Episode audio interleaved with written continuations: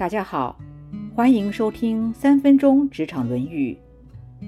孔子说，擅长利用辞令逢迎吹捧，说话很动听，却不实在，甚至虚伪，这样称之为巧言；而谄媚悦人的嘴脸，则会是心口不一，不是真情流露，这样伪装出来讨人喜欢的脸色。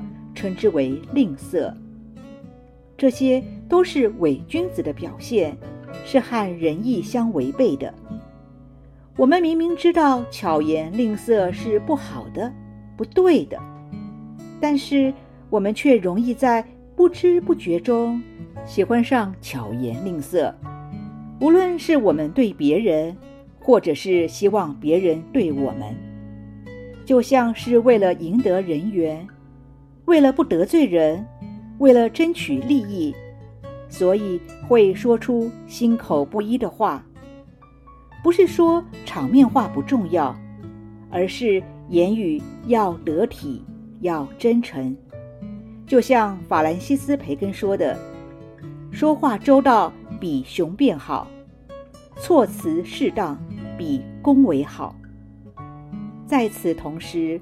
我们也喜欢听别人赞美、恭维、顺从自己心意的话，就像明明自己已经上了年纪，却还是很期待听到别人赞美自己年轻貌美。所以有人说，奉承是一枚依靠我们虚荣才得以流通的伪币。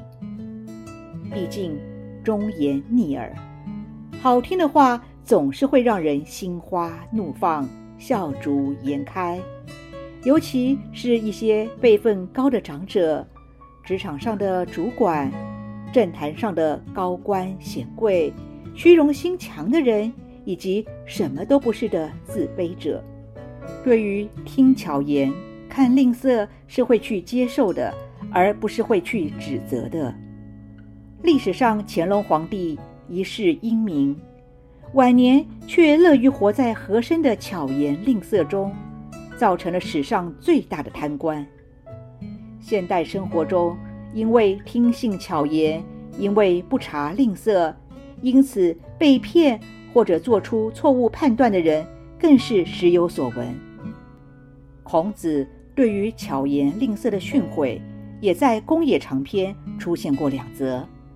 除了觉得巧言令色是可耻的行为之外，甚至觉得如果没有仁德，好的口才又有什么用呢？而当今社会现象，有些口舌上机巧却缺乏仁德的人，只会维护私利，当握有麦克风的时候，就会乱带风向，造成社会的不安。管好自己的嘴巴，才能管好自己的人生。阿谀谄媚不是一个君子应有的态度。